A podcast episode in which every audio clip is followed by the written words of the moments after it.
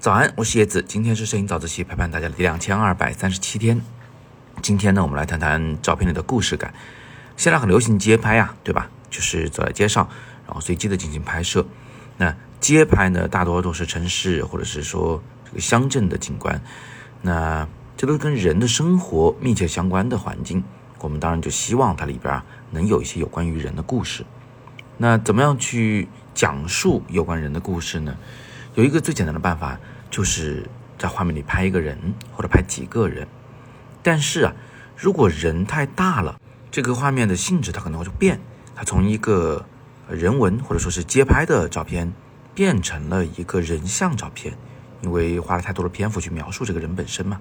人太多了呢，好像也不行。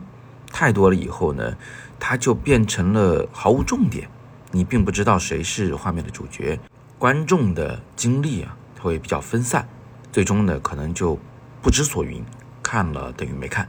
怎么规避这个问题呢？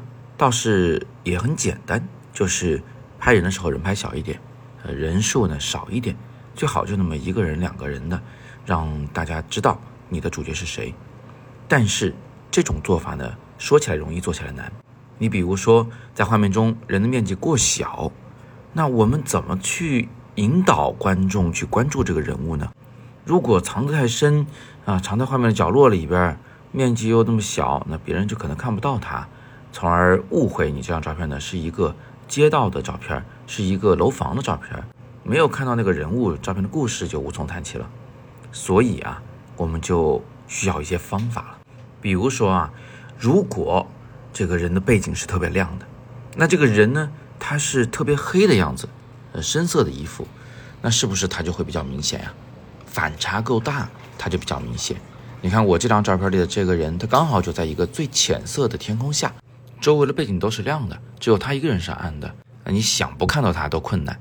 还有反过来的做法，就假设周围都是暗的，只有你是亮的，你是不是也很明显呀？当周围是深色的树木啊，或者是楼房的这个阴影面的时候呢，你穿个白色的衣服，或者是有一缕光正好照在你身上，这都会让你成为画面的主角，即便你很小很小。还有就是你最鲜艳啊，鲜艳的总是最醒目的，这一个道理我想必大家都懂。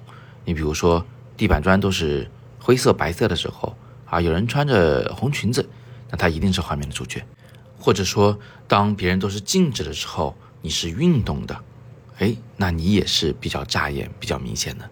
这里边静止不动的不仅可以是环境啊，其实也可以是其他的人物。当大家都是直直的站在那儿发呆的时候，你一个人快步走过，那你一定是画面的主角。还有一招呢，就是露脸。人对于脸是非常敏感的，只要是长得像脸的东西，你都会很快的注意到。更何况它就是一张真实的人脸呢。所以当在街道上，啊，大家都是侧脸呐、背影啦，啊或者低头冒眼挡脸了，看不见脸的时候，中间只有一个人露脸，那那一个人就是走在人群中的主角。所以你看，我们有很多的办法去凸显画面的主角，从而赋予一个画面以故事感。但是我们真的未必要把它拍的那么的大，而人拍的小了，环境自然就拍的多了，这个故事呢只会更加的丰富。这就是我们在街头拍照的时候啊，一个非常非常重要的技巧。不过呢，街头摄影千变万化，想要灵活处理、灵活的去应对这个当时的一些情况，最好的一种学习方法就是跟着老师一起去拍。所以别忘了，在本周六我会带大家一起拍重庆，上午、下午各一个主题。然后周日呢是成都游学营，依然是由我带队，欢迎大家参加。点击今天的阅读原文，你就可以了解到。我的重庆和成都游学营的报名详情。今天是摄影早自习陪伴大家的第两千二百三十七天，我是叶子，每天早上六点半，微信公众号“摄影早自习”以及喜马拉雅的“摄影早自习”栏目，不见不散。